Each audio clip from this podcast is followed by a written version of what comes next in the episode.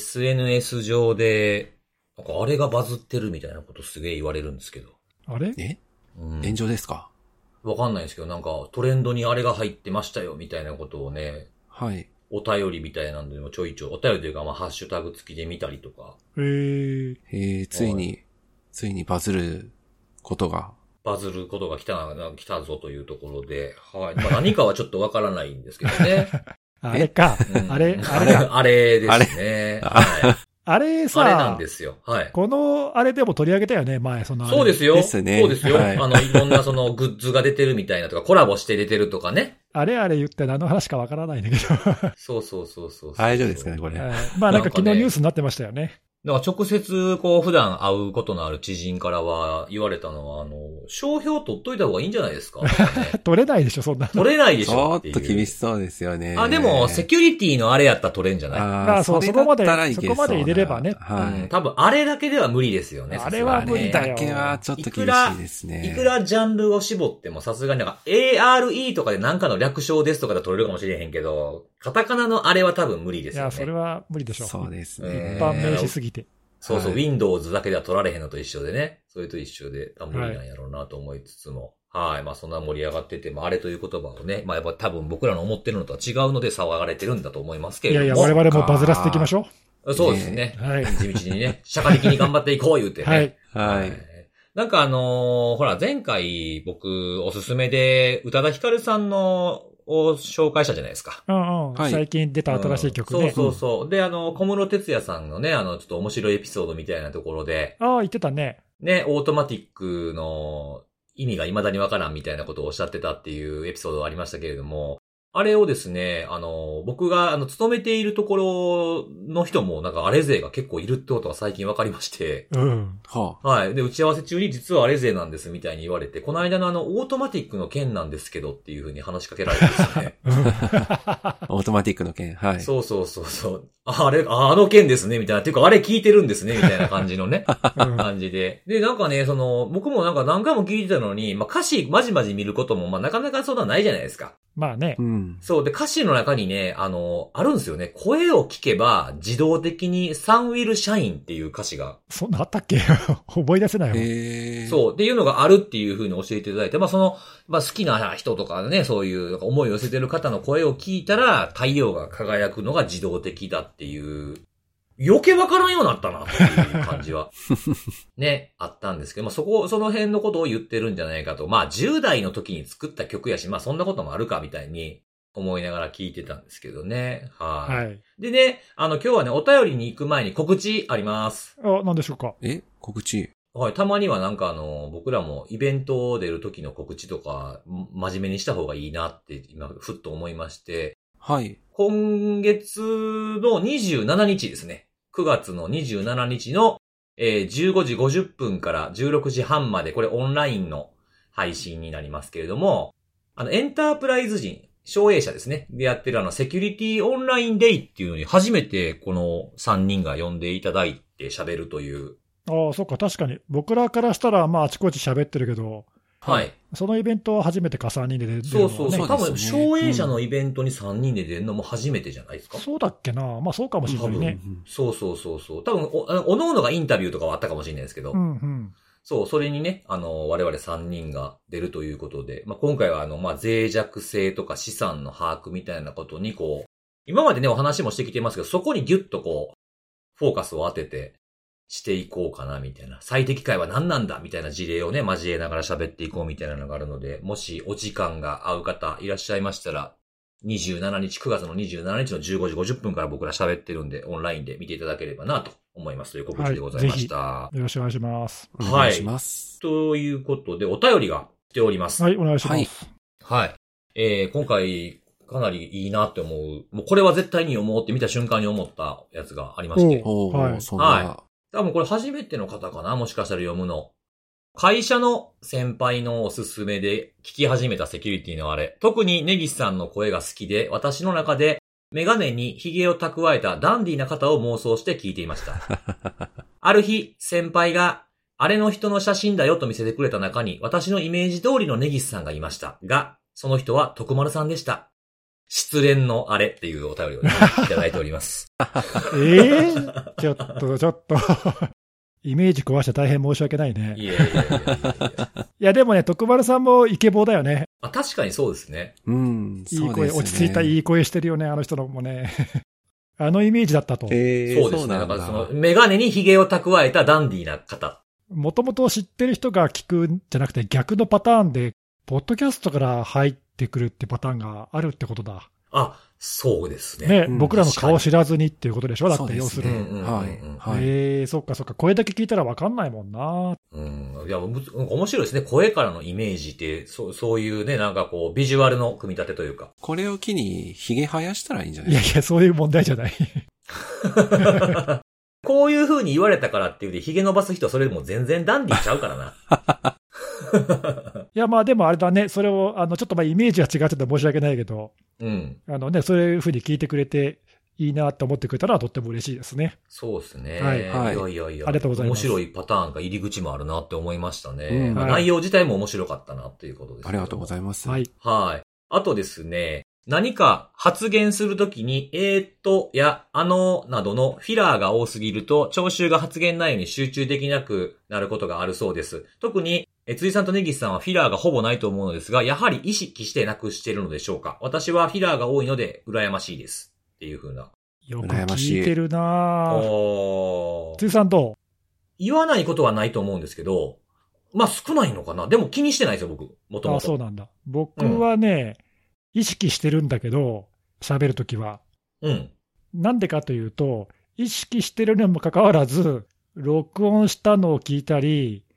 セミナーで喋ってる自分の講演を聞くと、まあ結構言ってるんだよね。ああ、はいはいはいはい。できるだけなくしたいと一応意識はして喋ってるんだけど、なかなか減らせてない。あーで、実、は、あの、まあ、種明かしをすると、うん、このポッドキャストに関しては、うん。できるだけ編集で消しています。お、そうなんですね。ありがとうごでざいますはい。なので、あの 実は、生で聞くともっといろいろ、あの、そういうフィラーっていうかね、うんうんはいはいはい。的なものはたくさん、実は僕も、辻さんも少ない方だとは思うけど、言ってはいるんだよね。うんうんうんうん。まあ、看護さんも含めてだけど、あの編集でだいぶ削ってます。ああ、そういうことなんですね。まあ、人によって違うと思うんだけど、僕自身が聞いたときに、はい。ちょっとその聞きづらいなと思うところがあって、うん。うんうんうん僕の基準で申し訳ないけど、その編集してるあれで、ここら辺は切った方がいいかなみたいな、そういうつなぎの言葉みたいなのは、極力削ってるんで、おーなんかもし少ないなと感じたとしたら、それはなんか編集のマジックですね。おー。編集長マジックってことですね。ねちょっとだから、そうそうそう。実際はそこまででもないね。確かになんかこういうのってこう、新卒で入った頃とかの研修、プレゼンの研修みたいな、こういうの気をつけなさいみたいな言われた記憶あるんですけど、はい。逆のパターンもあって、わざと入れる時があるな、僕は。ああ、それもあるかもね。あの、ちょっと間を取れ取りたいとか。そうそう。話の間とか、みんなちゃんと聞いてる、今から喋るよ、みたいな感じで、面白いこと言う前とかね。注目させるためのってことそうそう、う。あのーほら、あのー何でしたっけ、あれね、みたいな感じで、わざと言う時はありますけど、意識してる時もあるけど、どっちかというと高等テクニックよね。なんか かもしれないですうね。んうん。大抵の人はさ、その自分が喋ったことを後で聞き直すってことがあんまりないから、確かに。気づきにくいと思うよ。うんうんうん。僕もこうやって自分でその編集してさ、意外と思ってるよりも言ってるなっうんて、うんうん毎回思う、言ってないつもりでも結構言ってんなって。確かにね、そうですね。うんなんか編集が効かないようなね、それこそ先告知したようなライブで喋るときはもうちょっとこう、意識した方がいいかもしれないですね、僕らも。おまあ、ーその辺はできるだけね、スムーズにいきたいですけどね。ええはい、いえや、でもなんか細かいところまで聞いてくれて嬉しいね。ねえほんいとにや、ありがたいです。そうですよね。こういうの気に自分らでも気にしたことあんまなかったからな。はい。あはい、はいありがとうございます。で、最後のお便りなんですけれども、はいはい。えーパスワード使い回しの件は、今だとブラウザー側でのパスワード管理機能が便利になっていますが、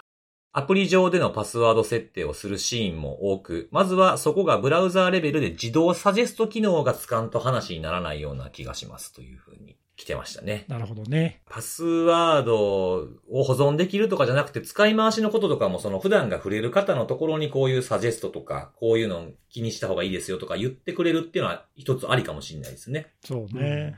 うん。そのまあ、もともとのそのブラウザーにあの付属のものもそうだし、うん。ワンパスワードみたいな拡張機能でね、連携するやつとかもそうだけど、はいはいはい。そもそも登録してパスワードつけるときにサジェストしてくれるっていうのがあったり、うんうんするからね、まあ、そういうのをうまく活用するってところが、まあ、第一歩なのかもしれないけどね。うんうんううん。んそうですね。ただまあ、ね、悪い面というか、いい面、悪い面あって、うん、ブラウザの機能だと、まあ、そこからいろいろ漏れる可能性があるっていうのそうもそうそう、そうなんですよね。あるので、まあ、ただね、はいそれはその段階に行って考えてもいいのかなというか、まずはね、その使い回しちゃうとか、うん。お気に入りのパスワードをずっと5章大事に使っちゃうような人は、まあ、まずそういうところから変えましょうって言わないと、うん一足飛びには難しいよね。ああ、まあその段階を経ていくということとですね。思うけどね。ううんんうんうん。確かにそうですね。まあ注意喚起みたいなやつもね、目に触れるようにさせるっていうことも一つの課題でありますからね、こういうのってね。そうですね。ね。うん。ありがとうございます。はい。ということで、えっと、お便りをいただいた方には、ステッカーの印刷コードを差し上げるので、よかったら、えーハッシュタグセキュリティのあれをつけてツイート、今はポストかなしていただければいいなと思います。よろしくお願いします。はいよろしくお願いします結構あの、シークレットに向けてリーチの人が増えてきてるんですよね。へえ。あ、そうなのうん、なんか僕の知ってるだけで3人ぐらいいるんですよ。またでも達成したのは一人だけなんでしょ一人だけ。まあ5種類あるんでね。ランダムに出るとは言っても、そのうち達成するよな。そうですね、そうですね。はい。じゃあまたその次考えないとね。そうですね。そうですね、本当に。はいえーよろしくお願いします、皆さん。はい。はい。はい。ということで今日もセキュリティのお話をしていこうかなと思うんですけれども、じゃあ、看護さんから行きましょう、今日は。おうはい。私から行かせていただきます。はい。今日はですね、あの、まあ、SNS でも、X ですかね。X でも結構話題になってる、うん。 Amazon の不正利用の話を取り上げさせていただきたいなと思っておーなまんしかよく見て。かけるよね、最近ね。そうそうですね最近ですよね。結構見かけることが多くて。うん。まあ、ただちょっと事実の整理から入らせていただくと、はい。今言った通り国内で9月に、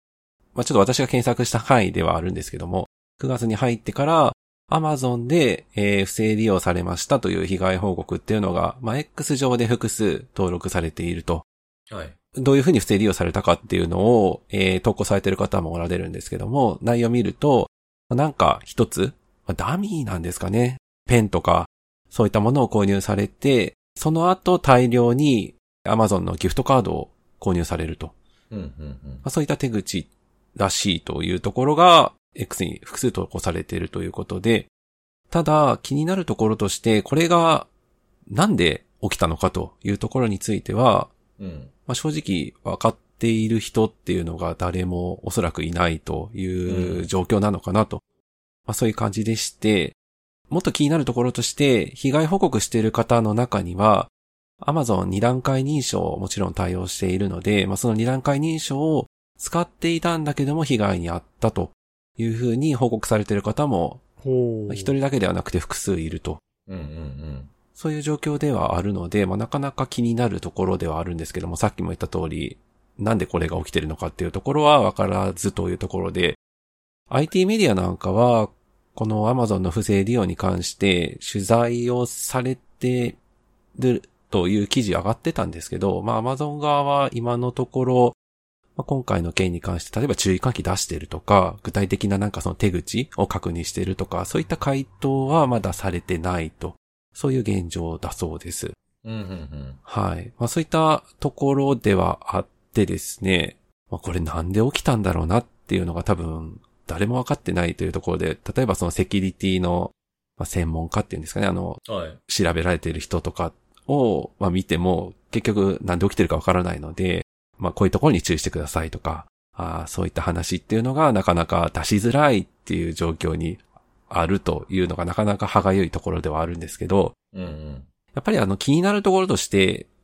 結構皆さんが SNS で投稿されてるのが、二段階認証が突破されましたっていう言葉を使われて投稿されてらして、まあ、まあ、あうんのうーん切り取り方というかその捉え方っていうのはいろいろあるかとは思うんですけど、ええ、え私からするとこの二段階認証の突破って結構本当にその言葉だけを見て意味を取ってしまうと非常に重大な事態。え。いや、そうですよ。根幹を揺るがす感じしますよね。もうね、下手したらもうサービスひっくり返るぐらいの、まあそれぐらいの大きな意味を持つ言葉かなというところではあるので、うん。まあ、なかなか、あの、それが事実かどうかっていうところが、私自身として、ちょっと受け取り、なかなかできてないなっていう状況ではあるんですけども、ちょっと疑わしいよな、なんか。はい、そう、そうなんですよね。だから、その突破されたっていうのが、まあなんかそれをそのまま意味として受け取ってしまうというのは、ちょ、ちょっとまだあの、今現状だけを見ると、まあ少し、まあ状況を見た方がいいのかなっていうふうには、あ見つつ、実際投稿されてる内容なんか見ても、その知人がやられたとか、だそうですとかっていう形で、伝文形式ですね。よくある。ちょっと鮮度、角度が不明瞭な情報、まあ、あの、当然中には流れていたりするので、まあ、もう少し落ち着いて、うん。被害に上がれた方からすると、もうね、あの、なんでやられたんだっていうのはやっぱり一番気になるところでは当然あるとは思っていて、うん。調べてみたらこんな情報があったということで、まあ、すぐそれを、まあ、信じてしまうっていうのは当然仕方のないことだろうなとは思いつつも、はいまあ、。それを拡散してしまうと、まあ、本当に何が事実なのかっていうのがようわからんっていう状況にもなりかねないのと、うん。まあ、あとあの、アマゾンって別にあの、今回に、まあ、初めて不正利用が大量に出たってわけではなくて、まあ、にある意味日常的に、うんうん。あの、フィッシング詐欺とか、まあ、そういったものでも、多いですよね。はい、狙われる、そういったサービスではあるので、まあ、それもよ、絡んできてしまうと、もう、ますます混沌としてきてですね、まあ、いろんな、多分やってる人のいろんな攻撃の手口っていうのがもう、いろんな人が注意喚起とかっていう形でごちゃ混ぜになるっていうところが、まあ、あるので、まあ、ちょっとその辺はうまく交通整理というか、あの、情報を、まあ、見ながら、まあ、自分でできる対策が何かっていうのは、あの、落ち着いて捉えた方がいいのかなというところがあってですね、うん。で、まあちょっと手口はなんで判明してないんですけども、ある程度原因っていうか、あの、こういうことがあると、まあ今回の不正利用っていうのが起こるのかなっていうのは、これまでの、まあ過去、過去事例はいはい。を、あの、前提に考えることも、まあ、できるかなと。対別すると、まあ、Amazon 側に起因したものと、利用している方に起因している、まあ、そういったケースが、まあ、大きく2つあるかなと。今は、その利用されている方に起因するケースっていうのが当然疑われることが多数あるとは思っていて、例えば、パスワードを使い回していないかとか、フィッシング詐欺に遭われて、まあ今なんかですと二段階認証のワンタイムパスワードを入力するようなそういったものもあったりするので、そういったものに被害に遭われていないかとか、うん。あとは利用されていらっしゃる環境がすでに何かしらのえーものに汚染されていて、まあ例えばマルウェアに感染してるとか、うんうんうん。情報摂取系のマルウェアの話って、まあ、これまでもこのポッドキャストで、あーはい、取り上げさせていただいてますけど、そういったものから、セッション情報が捉えてしまっていて、まあ、そもそもその、パスワードとか、ワンタイムパスワードとかを使用せずに、もうその認証済みのそのセッション情報を使うことで、攻撃者側が、まあ、自由に、あの、利用者のアカウントを、あの、操作する状況にあるとか、まあ、いろいろ考えられるというところがあったんですけども、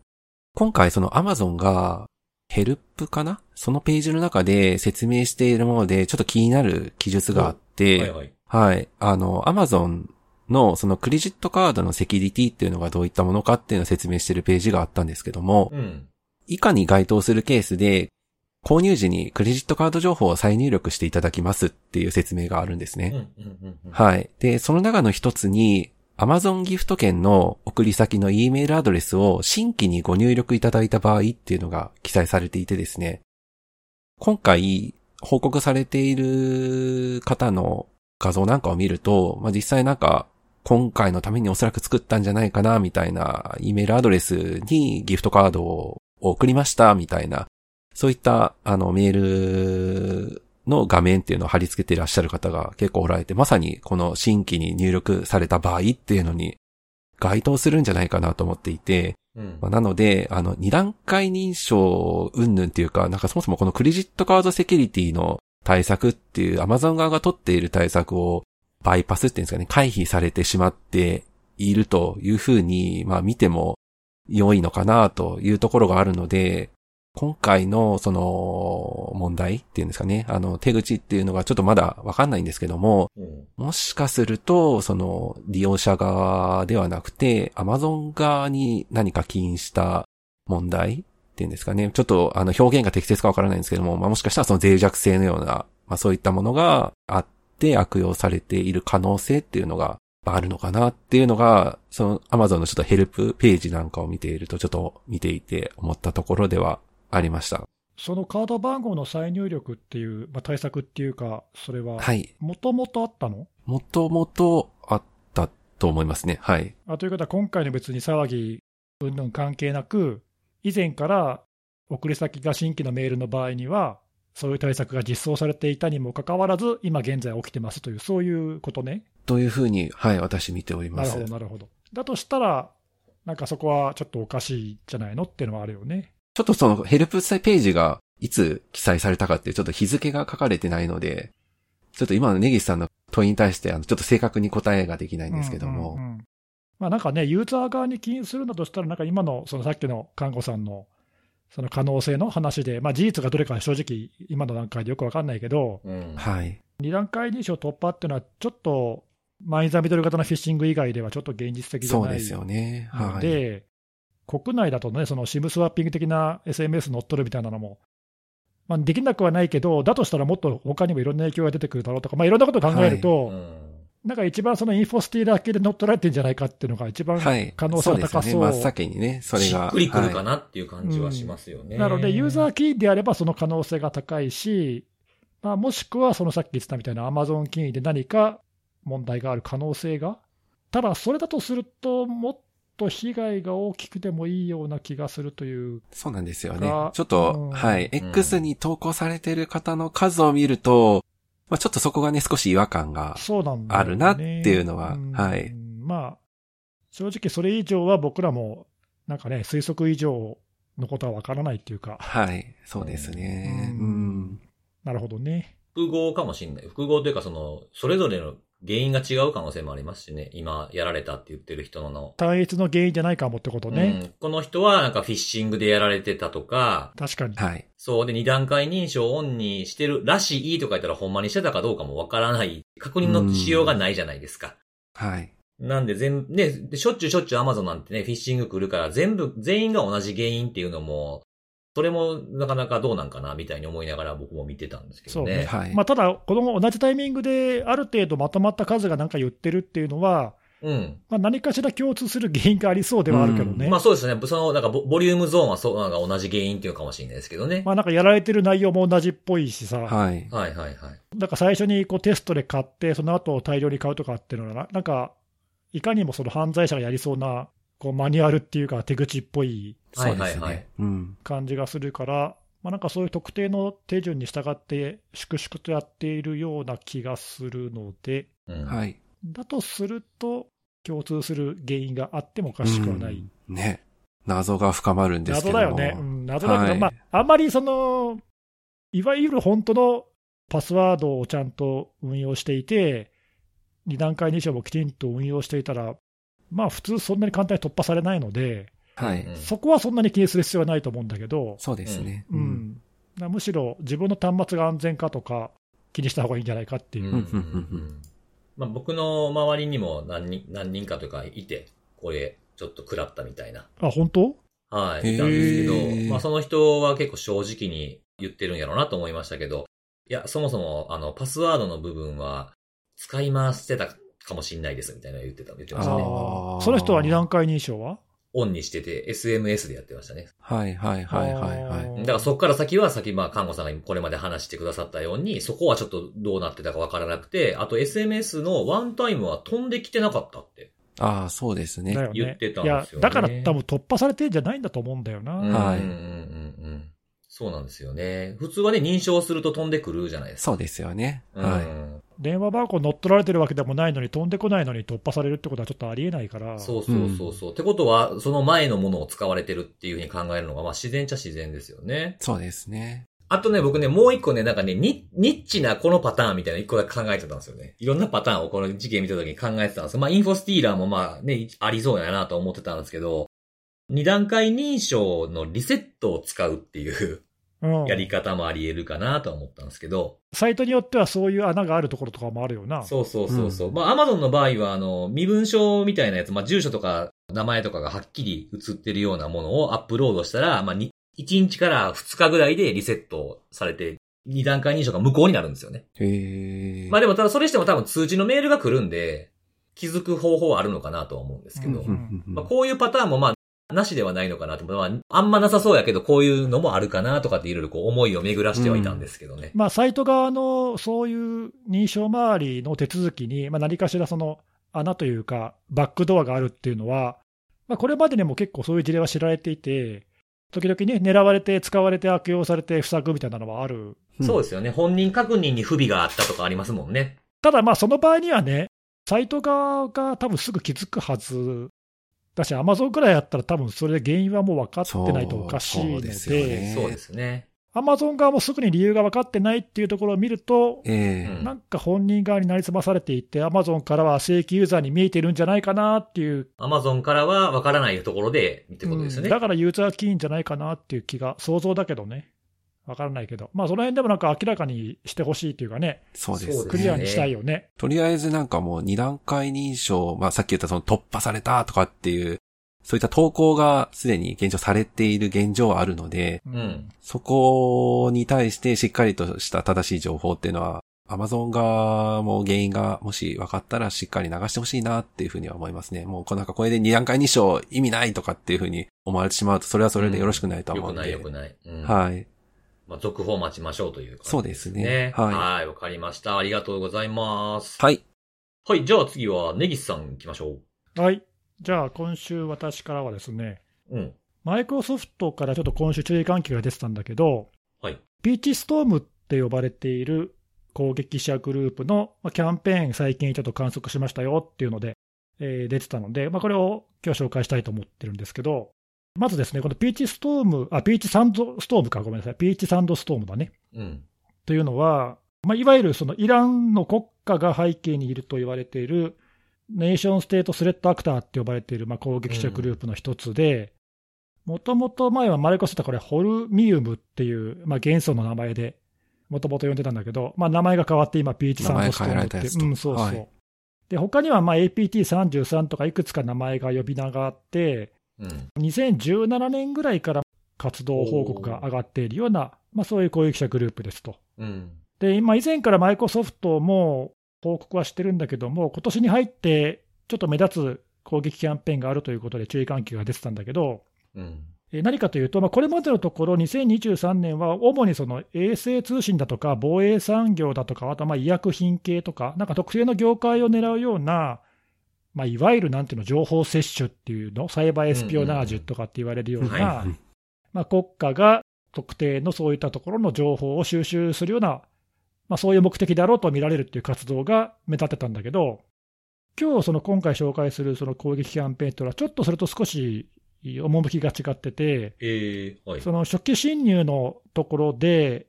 さまざ、まな業種とか地域とか、その今言ったようなそのターゲットにこう限らないような幅広い業種の組織、およそ数千の組織に対して、まあ侵入を試みてましたと。うん。ということなので、まあ、そのマイクロソフトの見立てでは、おそらくその初期アクセスのその侵入のところの手口に関しては、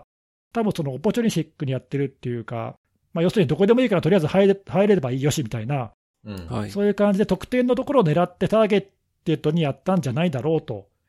で、そのじゃあ、その数千の組織に対してやったっていう初期侵入の方法は何かっていうと、大きく2つあって、で、1つは、まあ、よくう他にも使われてるけども、インターネット上に公開されてるアプリの、まあ、脆弱性を使うってやつで、うんここで紹介されているのは、情報のマネージエンジンってやつと、あとコンフルエンスかな、の2つの、でどっちも2022年の脆弱性なんだけど、うん。これ、両方とも KEV のカタログにも載ってるやつで、うん。うんうんまあ、以前から悪用が確認されている脆弱性の一つですと。で、まあ、なんかそれを使って侵入してるっていう事例がありますと。はい。でただ、まあ、これはよく他にも見られるんで、今回の目玉じゃないんだけども、もう一つの初期侵入のパスって、二つのうちのもう一個っていうのがちょっと面白いというか、まあ、特徴があるなと思うんだけど、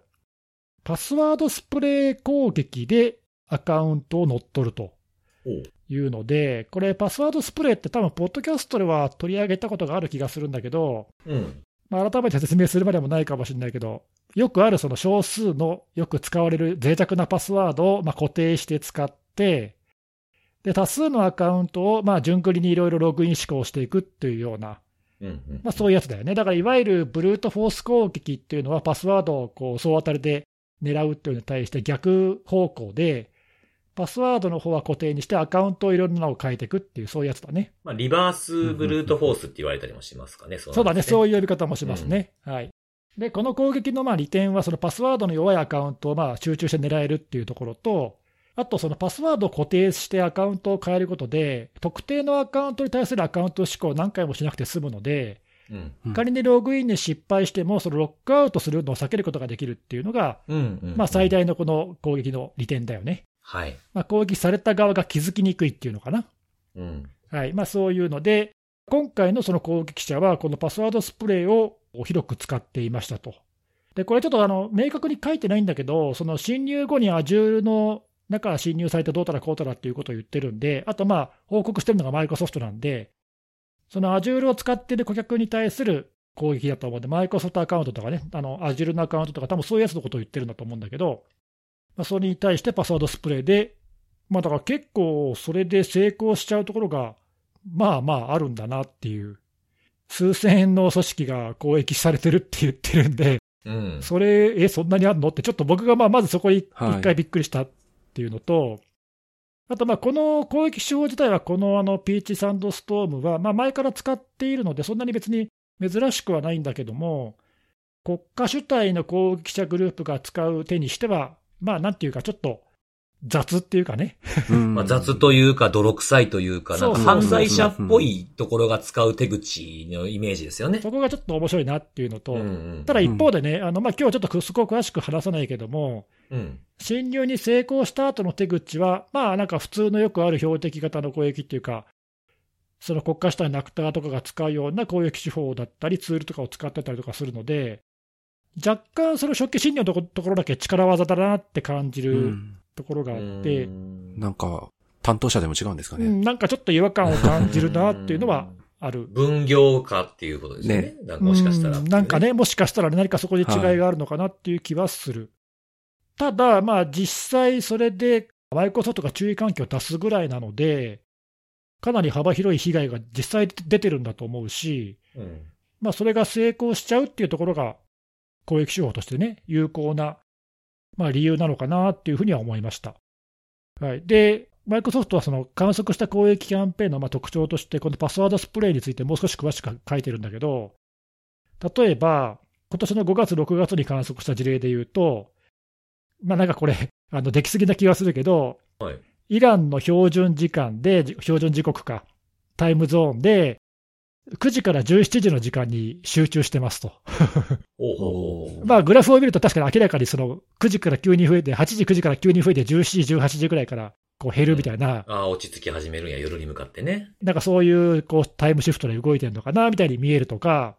ただね、曜日がちょっと面白くて、曜日も書いてあるんだけど、日曜日から水曜日までがすごく多くて、うん。木、金、土が少ないんだよね、活動が。おー。まあ、これもちょっとよくわからないけど、うんまあそういう週休3日さんなのかなっていう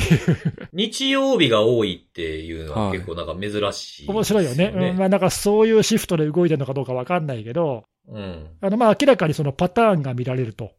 いうのがあって、ちょっとそれがまあ少し面白いかなっていう感じですね。へとあと最後にもう一つ、えーまあこのパスワードスプレーって、まあ他にもこの、他にもっていうか、過去にもこのピーチサンドストームが使ってたってさっきちょっと言ったんだけど、過去の手法とちょっとだけ違うところがあって、お一つは、今回は過去と違って、トア経由でアクセスをしてますと。うん。で、それからあと、ユーザーエージェントが GoHTTP クライアントっていう風になっていて、まあ、これだから GoLang 使った多分おそらくカスタムのツールかなんかを作っうんなてんるかかなんねか。うん、数で攻めるための。おそらくね、自動化したそういうツールをなんかカスタマイズしたものを自分たちで作ってるか、まあ、ないしはそういうものをどっかから利用してやってるかわかんないけど、まあ、ユーザーエージェントに今までなかった特徴が出てますという話なので、まあ、そういうツールをおそらく使ってるんでしょうと。うんうんうんうん。はいいうところで、まあ、パスワードスプレーと一口で言っても、まあ、ちょっとだけ進化はしてるんだねっていう。う。うんん感じでした。ええこれなんかパスワードスプレーのことの時間を、な時間とか試行回数とか書いてて、なグラフにされてたじゃないですか、このレポートって。うんうん。そのパスワードスプ、さっき看護さんが言ったみたいなところで、パスワードスプレーが、あのまあ、初攻撃の初手というか、イニシャルアクセス。うん。その後、入れた後まで、どれぐらい時間が空いてるんだとか、そそういうのはあんま言及されてないんですかどっちかっていうと、一個一個の攻撃のタイムライン的なものは書いてなくて、ああ、そうなんですね。まあ、一応、その後に、パスワードスプレーでじゃあ侵入した後何やるかっていうと、うんうん。はい。多分その顧客によって違うとは思うんだけど、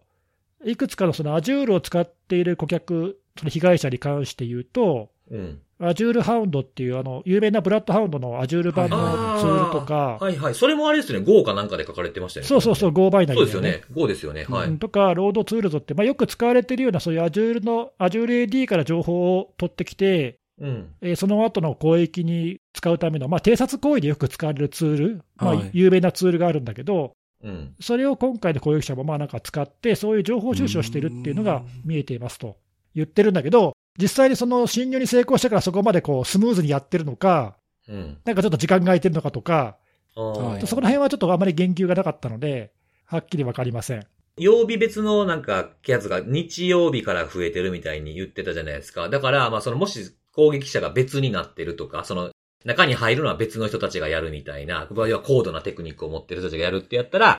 入り口探すのは日曜日ぐらいから始めれば、月曜日からその後の人たちが仕事できやすいなとかね。なるほどそういうなるほど感じで動いてんのかなとかでちょっと思ったんで聞いてみました。なんかチームで分業したりとかしてね。そうそうそう。だからもううんお前ら下っ端はまず日曜日に俺らが月曜日から仕事できるようにやっとけみたいな感じのはいはいはい。こともあんのかなとかね。思ったん確かにですけどね。そういうのははまあでも、実際のところはよくわからないけど、い。うん。そういう分業があってもおかしくはないよね。そうですよそうでね。すよね。だし、まあ、うん攻撃手法がまあちょっと明らかにこ異なっているという感じがするので、うんそこはもしかしたら本当に分業かもしれないね。まあランサムギャングもやってますからね。そうそうそう。ですね。い IAB とか見ますしね。まあ、そんな感じで、で、まあ、ちょっとこの後もね、あの侵入後、今、その偵察行為やるって言ったけども、はい。他にもその Azure のサブスクリプションを新しく作ったりだとか、あと、まあその侵入した後に横展開するためにリモート管理のツールの、なんか AnyDesk を使うとかなんかね、いろいろ、おーはいはい。まあ、よく他の攻撃でも使われるような手法がいくつか見られますみたいな、あのまあ、そんな説明があるんだけど、まあ、ちょっと今日はそこを割愛するけども、うんはい。まあ、そういう感じで、ちょっと所定の部分と侵入後の活動に若干ちょっとギャップがあるねっていうのがちょっと目を引いたのと、おうんうんーあとそのまあこういう対策とかも書いてあって、まあ、Azure の環境なんで、うん。まあ、よくあるその条件付きアクセスちゃんと使いましょうとあか、あー、はいはいはい。多要素認証とかをね、ちゃんと使えばパスワードスプレーなんか防げるよとか、あうーん証明書とかでもいいですね。そうそうそう、まあ、よくあることが書いてあって、まあ、これもあの後で実際の原文を読んでもらえればあのいいと思うんだけど、う。うん。なんかちょっと僕はそのギャップがあるってさっき言った部分と、まあ、今回はそのオポチュリスティックにその弱いところをそのなんか狙ったといえば弱いところにたまたま入ったということだとは思うけど、とは言っても、まあ MS がこうやって注意喚起をするぐらい、それなりの数の被害が出てるという現状に、ちょっと危機感を覚えるというか、うん。またいまだにパスワードスプレーとか有効で使えるんだっていうのが、うんうん。ちょっとね、改めて僕らもというか、見直した方がいいっていうか、そうですね。なんかあ足元ね。そう、いまだにこれ使えるんだねっていう、だってパスワードスプレーなんてもう本当何十年も前から攻撃なんで、今でも有効なんだね、こんなのね。うん、なんか国内とかでまだまだこう、インターネットのバンキング、黎明期の頃とかはね、ロックされないように弱いパスワード固定して銀行のアカウント狙う攻撃とか昔あり、昔からありましたもんね、そういうのうがん、ね。そうそう、うん手法はね、新しくないんだけど、まあでもいまだに有効だろうし、うん。それをだからまあ防ぐ手法は、だからそういう意味ではね、その前からあるし、まあ Azure でなくても別にどんなところでもそういうのってあると思うんだけど、うん。まあ適切にだから運用されてないというか、うん。うん。うんのがまあちょっとまずいかなっていうかね。ですね。あーうん運用、まあなんか前回もなんかそういう、こういうことがあまりうまく伝わってないんじゃないかみたいな前回のポッドキャストでも言いましたけど、うん。そのパスワードに関してこうしましょうみたいなもうこうずっともう秘伝のタレ的にずっと伝えてきていると思うんですけど、うん。パスワードはこういう風にしましょうとか、パスワードの鉄則みたいな伝え方をしすぎてるのがちょっと良くないのかなって昔から思ってて。おーうん、まず攻撃者はこういうことをしてきます。だからこうしましょうっていうのが、なんか抜けてるのが多いと思うんですよ、僕それ。あなるほど、実際の脅威がどういうものかを知らずに、う。うんんうんそうこうすべきですっていう、なんか、お題目だけ唱えすぎたんじゃないかっていうことね。そうなんですよね。なんか短いパスワードがダメなのは、その、例えば4桁の番号やったら1万回試したらいけちゃうでしょとか、そのやり方みたいな、その破られ方から入っていかんと、そのリバースブルートフォースみたいなのがあるとかって、まあ攻撃手法キックで話していった方がいいんじゃないかなって僕は思ってるんですけどあね。確かにね、うんうんうんまあ、今回のももしかしたらそういう、まあ、弊害うんの現れかもしれないよね。そうそうそうそう。うん。これどうやってこれ、なんか、よくある攻撃の仕方が書いてありますけど、こういうのどうやって紐付けて、このピーチサンドストームやって言ってるんですかね。ああ、そうね。だからまあ過去のいくつかのその公益キャンペーンとか、まあ、MS もそれ対象してるっていうのがあって、まあ、それと関連づけてるんだとは思うけど、攻撃インフラとか、まあそういう感じなのかな。そうだね、。どうなんだろうね、その辺がちょっとまあ分からないっていうかね、多分公益手法も毎回少しずつ変わってるというか、まあ、丸っきし変わるってことも中にはあると思うし、そうですよはいね。まあ、そういう場合にはやっぱね、アトリビューションって難しいよね、こういうのね。うん。いや、特に、特に今回みたいなやつでは、ネギスさんも違和感を覚えたように、その、い入り口がなんか偉い泥臭いことでやってきてるっていう、結構大きな、対化した変化じゃないですか、これってなん か。高度じゃない変化をしてるじゃないですか、その入り口の面で言うとね。ピーチサンドストームに関しては、前もパスワードスプレーは使ってたっていう実績があるのーで、それもあんのか、そっかそっか。まあ、その辺との類似性とかもあるんじゃないのかな。かもしれないうんでうすんうんうんね。あんまりさ、その、いわゆるレーションステートって言ってるやつで、うんうんうん。こんな泥臭いのを使うのって、そんなに他にないああ、だから余計にわかりやすいってことか。っていうの もない。だからそれもあって、ちょっと今回さ、改めて取り上げてみるのも面白いかなと思ったんだけど、あああ、確かにパスワードスプレー使 ったその、なんか国家背景の攻撃者ってあんまり、確かんにまそうでりすそう、ね。だからそぐわなくないなんかさ、うんうん。目目立ちますからね、本当ねはいすぐバレるやんみたいな。ねそうそうそうそんな大量にあったら、はい。だからそれも意外でさ、そんなのでもまだ有効なんだなっていう。うんでいすねや、まだまだまだちゃんとやらなあかんとこがあるっていう教訓ですよね、はいこれもね。そう、そうなの。そういうふうに思いましたね。うん。いや、面白い、面白いな、これ。ちょっと、僕ちゃん、ちゃんと読んでないから読んでみよう、これ。はい。はい。ありがとうございます。はい。じゃあ最後、僕なんですけど、はい僕もあお願いしまの、マイクロソフトのレポートから、お、お気が合いますね。 MS つながり。そうなんですよ、MS。まあ、でもこの業界で仕事したら MS 繋がりまくるやろと思いますけ 確かに。ど、OS で言うたらもう半分ぐらい Windows だからね。まあ、あと、マイクロソフトは結構ね、そのこういう攻撃活動とかをしっかり観測して分そう析でしすねて、うん、結構公表してくれてるからね。そうそうですそう、ねありありがたいですよね。はい読み応えあるやつ結構多いですしね。ね。はいで、はい。で、僕が今回はですね、えっと、まあ、攻撃者の名前で言うと、ストーム、えー0324っていう、前の名前だとデブ0324って、まあ、数字一緒なんですけど、 ストームなんちゃらってのがいっぱいありすぎてよくわかんないんだけど。そうですよね。ただこれあの別名で言うと TA543 とか、ますますわからん。サグリッドっていう名前で呼ばれていますって、もうどの名前もピンとこんなみたいな感じのやつなんですけ ど。まあ、あの、どんな攻撃者かというと、あの、まあ、初期アクセスを獲得してというさっきの話じゃないですけど、えー侵入したネットワークのアクセスを攻撃者に引き渡すって、まあ、いわゆる IAB としての振る舞いを昔からしてきてるはいはいはい。グループなんですよね。それに特化してるわけね。そうそうそうそう。で、まあ、今までやってきた攻撃の仕方とかだったら、あの、契約書関係とか、会計系のドキュサインとか、クイックブックスって言ったら、まあ、支払いとか、契約とか請求書を装った、まあ、ドキュメントを使って、JSS ローダーっていう、まあ、いわゆる、まあ、複いろんな機能を持ったラットみたいなやつですね。リモートアクセスするようなツールを配布する攻撃者ということで、2016年ぐらいから確認されているような攻撃者グループなんですけど、過去にこのグループがした攻撃でポピュラーなもので言うと、アイスド ID とか、あとドリデックスとか、あとランサムで言うとガンクラブですね。これももう今、今もいなくなっちゃいましたけど懐。かしいね。そうそう、こういったものの、まあ、配信に関わってきてたと、おぼしきグループというふうに言われてるんですよね。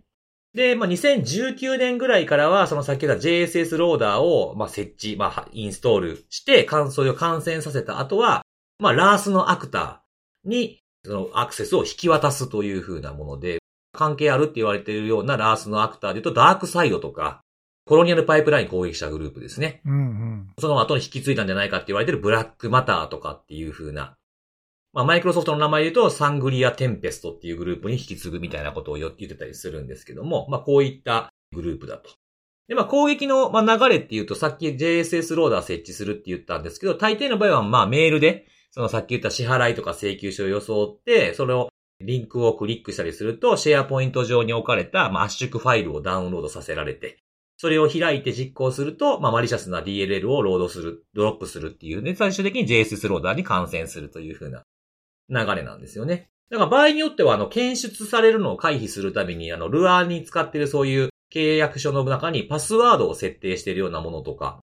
あとは脆弱性を使ってきたこともあって、CVE で言うと2023-2171-5っていう、今年の2月に修正されたあの、ドットパブファイルで MOTW がうまく動かんっていううんやつですね。マクロを有効にするボタンっていうのが表示されちゃうっていう風な、一律禁止っていう風なものがうまく働かないっていう風なね、なるほど。ものを使ってきたはりいという風なこともしてきている攻撃チェーンを使ってたグループです。うん。で、まあ、このグループが、今まで使ってこなかった新たな攻撃経路を使ったっていうのが今回レポートで取り上げられた理由なんですけれども、ほう。今年の7月ぐらいから、まあ、メールになんか添付とか、メールになんか書いてある、リンクが貼ってあるとか、そういうんではなくて、マイクロソフトの、あの、チームズ経由で悪意のあるリンクを送信するっていうことをこのグループが開始し始めたと。で、この時に使われたツールっていうふうに思われているものが、チームズフィッシャーっていう、アメリカの海軍のレッドチームがリリースで GitHub 上に上げられてるんですけど、Python で書かれているやつなんですけど、Teams のテナントが外部のユーザーにそのリンクを送信することができるっていう仕様になってしまっているものがあって、なんか話題になってましたよね。そうそうそうそう、それも話題になったのも7月の頭ぐらいからこれ結構日本の記事にも出てたツールなんですよね。外部テナントに送れちゃうってはいいう風なやつで、それであの、アクセスさせて、そのフィッシングに使うというか、まあおびき出すのに使うという風なものですね。なので、まあ外部のアクセスがこういうことができるっていう、できるできないっていう風な設定があるんですけど、その設定が外部アクセスを許可しているっていうのがまあ前提ではあるんですけど、これを使ってやってきてるんじゃないかっていう風なことが、このレポートにもお書ーかれてあるというふうなものですね。まあな、感染してからの手口はほとんど一緒みたいですけど、入り口が変わってきたっていうふうなところで、まあこういう入り口のもあるんだっていう経路を知っておかないとね、気をつけようないですから、こういったものも知っておいていただいた方がいいんじゃないかなというふうに思って紹介したんですけれども、あとはまあ改善策というか、まあ対策に関しては結構いろんなパターン書かれてあるんですけど、マイクロソフトとしては、まあこの件を受けて、えーまあ認証されてないこういう、まあ詐欺的というか攻撃的というかこういう行為をしているアカウントとテナントを停止しましたというふうなことを言っていて、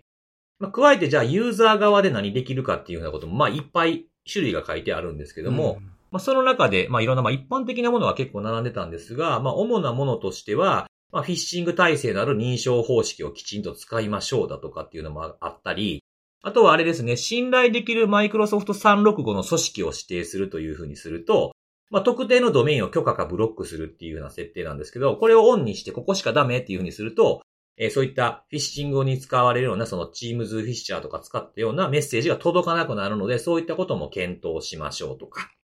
あとは、まあ、リンクですね。今回の攻撃の件だけではないんですけど、Microsoft Defender for Office 365っていうのを使ってると、それの安全なリンクっていう風な機能があって、そのリンクの中身を評価して、悪意のあるようなものとかだと URL とかをこう書き換えて大丈夫な状態にしてくれたりとか、クリック時の検証を提供してくれたりとかっていう風な、まあ、これライセンスがあるかないかによってできるできないはあるかと思うんですけど、そういった守る方法っていうのがいくつも挙げられていました。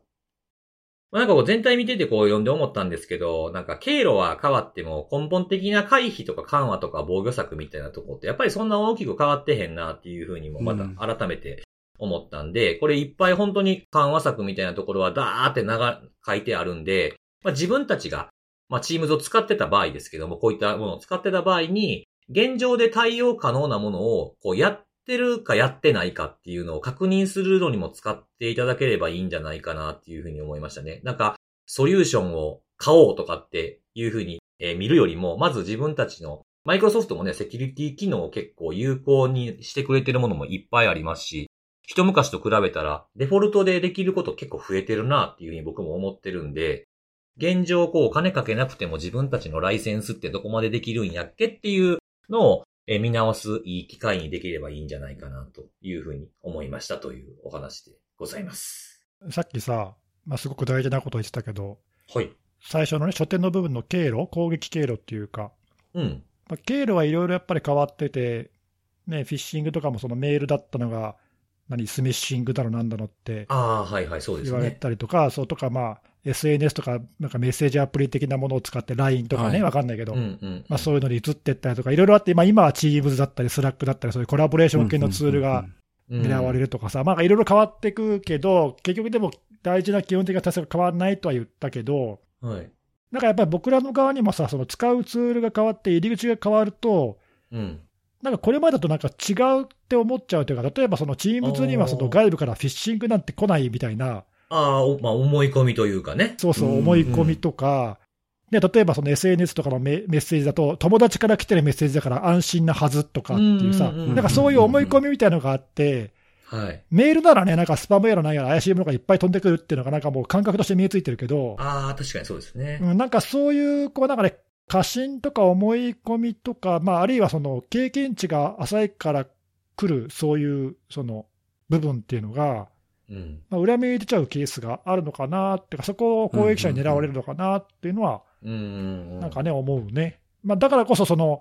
そういうところじゃない根本的な対策が大事ってことになるんだと思うんだけど、そうですね。うん、まあ、できること、できないことっていうのはライセンスによってあるとはいえ、まあ、できることを有効にしてないっていうケースとかも、まあまああるじゃないですか。そうね、それが必要だと感じてないとかね、そうそうそうそう。うんだからそういう基本的なことみたいなのを、まあ、できる、できないあったとしても、できることはやっておくことで、こういう新しいものが来ても騒がなくて済むっていうようなことを考えたら、やっぱり常日頃の自分たちどうなってんねんみたいなのは大事やなって思います。そう。ね、大体こういうのってその、アクセス制御の不備とかもそうだけどさ、さっきのそうんうの、ん信頼できるね、その組織とかテナントとかをなんか設定しましょう的なやつもそうだと思うんだけど、うん。うん。攻撃されてみて初めてその必要性に気づくっていうパターンが多いじゃうんうない。んうんうんうん。そうですね別にもともとそんなアクセス必要なかったんだから、最初からアクセス制御して絞っとけばよかったのに、そうですね。うんうんやられてみて初めてそこがゆゆるゆるだったとか、そういう、そもそもそういうことができたっていうことに、その時気づくみたいなさ、ああ、はいそう、そもそもそういうことできるんや、みたいな感覚かもしれないですよね。自分たちが使っているその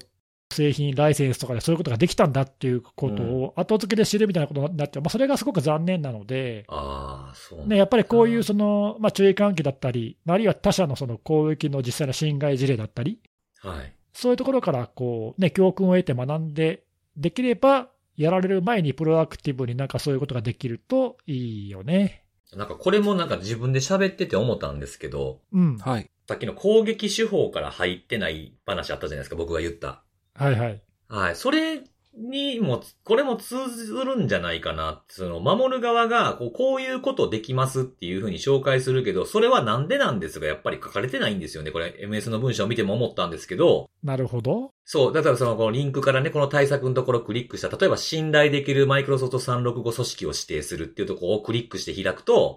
信頼するドメインを指定できるんですから入るんですよ。なんでやらなあかんのみたいなのがあんま書いてないんですよね。あうーんだからさ、逆のリンク、あのまあ、ちょっと細かい話だけど、はいはいはい。こういうドキュメントもだから逆のリンクがあった方がいいのかもしれないね。逆のリンクっていうのはあだからさ、この攻撃キャンペーンの注意喚起を見た人は、対策の必要性がわかるけど、うんうん。その対策の文章を見ても、なぜ必要かっていうのがわかんないから、うん。こういう過去に攻撃キャンペーンで使われたんですよっていうリンクがあると、おーあー確かにそうですね。わかるねって、そのバックリンクっていうか、ドキュメントとかのさ、オーガナイズをするようなツールとかだと、大体バックリンクがついてついているんだ、機能として。うん。逆からもいけるようにってことですよね。これはなぜ必要なのかっていうのを元のリンクをたどって戻れるから、理解がしやすいっていうかね、ああ。そういうのもあるから、。なんかそういうのももしかしたらなんか、あのいや、それ今のはその文章の構造の話で細かい話だけど、はいはい。ただその注意喚起をする立場とすると、なぜこれが必要、なんでこういう攻撃、どこで使われてる、なんなんでっていう、そのなんでっていう部分がパッと見て分かんないっていうのはまあ問題かもしれないな。うんうんうんうん。対策だけ見てもね。やり方とかね、どういうことができるとかっていうのは書いてるんですけど、これがあったから何が守れたんとか、何され、これをやってなかったからどんなひどいことになったみたいなものがピンとくるような仕組みっていうのは大事なのかなっていうのはなんか思いましたね。はい。まあそういう点で考えるとあれだな、あの、アタックのフレームワークはそういう点はよくできてるよな。ね確かにそうですタックがね。ね、うん。そういう感じのそうそう構成ですもんうんね。確かあにれはだからそれがやっぱよく考えられてるよな。そうですよね。なんかこう、テクニックからね、どんなやつに使われたっていうのを見れるし、どんなやつらがどのテクニック使ったかで、両方の観点から見られますし、うん。さまざまな分析の視点ができるっていうのは、あれはやっぱ優れてるよな。実例のね、報報道されたリンクとかにも、あリンクにも書かれてたりしますしね、こん報道とかもね。あれはそうですね、言われてみればよくできてますね。この Teams もさ、短時間にものすごいユーザーが増えて、はい。まあ、それ以降、やっぱりなんだかんだで結構公益に使われたっていう事例が、ね、後を絶たないっていうか、まあ、それは狙われるよねって感じだようね。ん。まあ、そういうユーザーが増えればね。ね。ううん。ましてやね、人のつながりを悪用するもんでもありますからね。まあ、あの利用してる人多いと思うんだけど、まあ、三六5とかもそうだけど、うん。まあ、そういうあの主要なメジャーなプラットフォームになったものは、まあ、ズームとかもそっか、あの一気にそうやって人が増えて、メジャーなプラットフォームになったものってのは、まあ、大体その後攻撃されるので、うんはいうんまあ、そういう心構えも必要かもしれないね。あーですね確かにズ、ズームもね、コロナ禍に入ってからね、めっちゃ脆弱性見つけられたりとかしてましたそもうんね。だよ、その前は全然そんな見向きもされなかったもん。うん。はいそそもそもしあんま知らんかったしぐらいのレベルではありますよね。 Teams もそうでしょ、一気にユーザーが増えてからでしょ、なんかこんなに言わ言われるようになったのはさ。そうですね。そんな活用、あってもそこまでね、今ほど活用もしてへんかった組織も多いでしょうしね。学びが多いです。そうね、いやですー、ね興味深いね、いろいろ。興味深いですね。。はいい。はい。はい、ということでごあざいます。りがとうございますありがとうございます。。はいい。はい、ということで今日もセキュリティのお話を3つしてきたので、最後におすすめのあれのコーナーなんですけれども、今日僕がですね、紹介するのはですね、まあ、なんていうんですか、メッセージカード。えおおなんか珍しい、珍しいね。 メッセージカード。メッセージカード。どうですかお二人はメッセージカードとか送りあったりしますかなかなか送る機会ないよね。うんなかなかないですかあんまりないかな。はい。なんかこうメッセージカード自体を送るというよりも、まあ何かにメッセージカードを添えるとか、なんかオプションじゃなくてもう付けれますみたいなもの、Amazon とかもそういうのあるじゃないですか。ちょっとしたメッセージ付けるとかね。はい。そうじゃなくて、もうその、なんていうんですかね、その、例えばお祝いだとか誕生日だとかみたいなのありますけども、そういったものを、そのメッセージカードだけで伝えるってこともいいんじゃないかなということで、ほう。ほはい。今日僕が紹介するのは、日本ホールマークっていうようなところが出してるやつでですね、いくつかいろんな種類があるんですけど、僕がこれめっちゃおもろいなと思ったやつは、演歌猫2っていうやつでですね、うん。う。は。あの、メッセージカードが、その、まあ、あの、猫の形してるんですよ。うん。で、それに、ちっちゃいこう、メモ帳みたいなのを挟むんですけど、そのカード自体が、ポチって押すと、演歌帳にハッピーバースデー歌ってくれるっていう、オルゴール機能付きのやつなんですよあ。、その縁か。はいい。はいはい、なるほど。まあ、紙でできてるんですが、中にその多分こう、ポチッと押すところと、まあ、ちっちゃいスピーカーみたいなのが多分ついてて、いろいろ音楽が流れるメッセージカードってのは、まあ昔からあるよね。そうそうそううんそうう。んで、この絵いろんな種類があるんですよ。例えば、ダミ声恐竜と か、えー、漫才猫とか、あと、オペラ犬とか、ええ。いろいろあるんですけど、あの、演歌猫かなり良かったですね。だいぶ拳効いてる感じの、 え女性演歌歌手みたいな声で歌いよるんですけど、えー、え、それはどうやって見つけたのそれ。これあの、もらった人にあ教教えてもらったんです。こんなんあるんです、つっていうあーのを教えてもらった。へーあこれおもろいなと思って、ああ、そうだよね。なかなかそんなのあるなんて今言われなきゃったわかん知らなかったそわ。うそうそう。うんで、それでね、検索して見てみたら、そのさっき言ったみたいにいろんなダミ声恐竜とかもあんねん言うて、う。うんで、。まあはいもちろんこれせん、あの、オンラインで買えるやつなんですけど、全部、あの、動画でどんな感じの歌歌いよるかっていうのを見れるんで、これ見てるだけでも、なんかおもろいなと思って。へー結構いろいろあるんですよね。なんかロック、ロックライオンとかもある し。うん。なんか鳥もありましたよ。鳥。うんー、。演歌取りえ鳥はね、鳥はね、普通にね、鳥2って書いてましたけど、僕は演歌じゃないんですね演歌じゃないですね。なんか鳥としか書いてなくて、その人のね、その飼ってる動物だとかね、好きな動物とかに合わせてこういうのを選んで送るとかっていうのも。ちょっとセンスがあっていいね。おしゃれだうね。ん、ですそね。うそうそうそう。結構探しながらこう見てみるのもね、面白いんじゃないかなと思って、うんなかなかね、こうほらメールで送ったりチャットで伝えたりみたいなものが多い中、こういう物理的になんか伝えるってことって、トンと減ったでしょ確かにね。いろいろ伝える手段が増えたからっていういい面もあるけど、うんうんうんうん。なんかこういうね、なんかアナログ的なというか、なんていうかわかんないけど、そうですね。昔からあるようなものが意外とね、いいかもね、なんか響くかもね、逆に今だといいかもね。うん、昔だとほらなんか飛び出すやつとかありましたよね。開いたら飛び出すとか、ね。あったあったあーうんうんあったうね。ん高校生の時とかだったらなんかもう休み時間ごとに隣のクラスの人に手紙書いたりとかしてたでしょそんなことしてたのえ、してないえ、みんなしてたんじゃないのそういう青春だなぁ の。ほんまですかだからくあ授業、授業中にこう誰々に回してみたいな、全員がこうリレーして回していくとかあったでしょ今やったらほらもうね、スマホをねちょちょちょちょっと触って LINE で送っちゃうみたいなのもあるかもしれないですけど、こうね、こうだからみんなにリレーしていく間に先生に見つかってまうみたいな大変なことになるみたいなこともあったりとかっていうのもね、今はなかなかないでしょうから、こういうのもちょっと、こうアナログに戻ってみるのもいいかなというのと、これ自体がおもろいと思ったんで、はい。 はい。はい、紹介させていただきましたということでございます。はい。はい、ちゅうことで、今回も以上です。また次回のお楽しみです。バイバイ。バイバーイ。